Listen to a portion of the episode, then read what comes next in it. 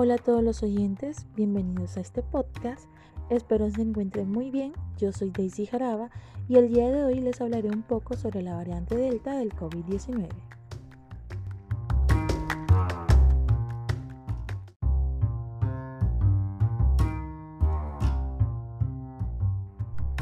Sabemos que los virus no son estáticos, estos van cambiando de acuerdo con las condiciones en las que son sometidos. Y el virus SARS-CoV-2 no es la excepción. Desde su aparición han descubierto varias variantes, las cuales la Organización Mundial de la Salud las fue clasificando de acuerdo al alfabeto griego. Actualmente hay cuatro variantes preocupantes identificadas. Tenemos a la beta, alfa, delta y gamma.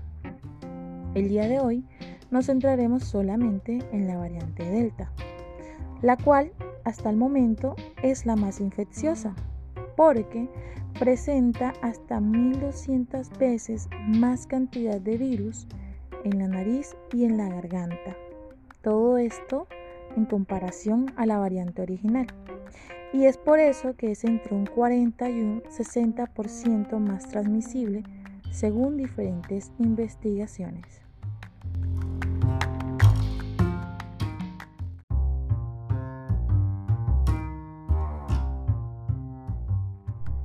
El Centro Provincial de Control y Prevención de Enfermedades de Guangdong, China, ha reportado que la variante Delta tiene un periodo de incubación de cuatro días, esto en comparación a los diferentes variantes que es de entre 6 y 7 días, preocupando hacia los científicos y médicos de todo el mundo.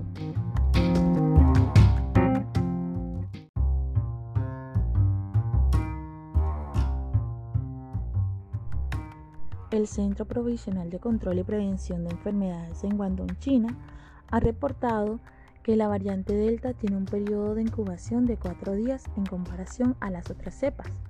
Esto preocupa a los científicos y a los médicos de todo el mundo. El Instituto Nacional de Salud informó que el pasado 24 de julio se detectó aquí en Colombia el primer caso confirmado de esta variable. Esta persona llegó de Estados Unidos, donde tuvo contacto con familiares y amigos, y al ingresar al país fue sometida a cuarentena y además protocolos de bioseguridad que se tienen en cuenta al ingresar a nuestro país. Según esto, al día siguiente le realizaron la prueba del COVID-19 y salió positiva. La persona ha tenido solamente contacto con su pareja, pero su pareja sigue reportándose negativa.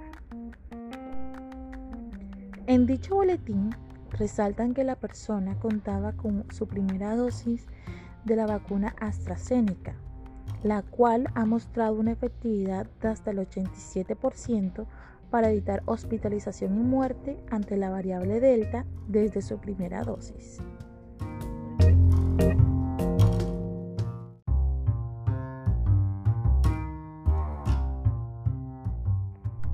El Instituto Nacional de Salud recuerda que la interacción social sin protocolo facilita la mutación del virus y aumenta las tasas de contagio en el país. Hay que seguir manteniendo individual y colectivamente todas las reducciones de contacto social. Actualmente en Colombia se reportan 61 variantes del virus SARS-CoV-2, cuando en total en el mundo hay 1500 y en 19 países de Latinoamérica se han reportado ya la presencia de la variante Delta.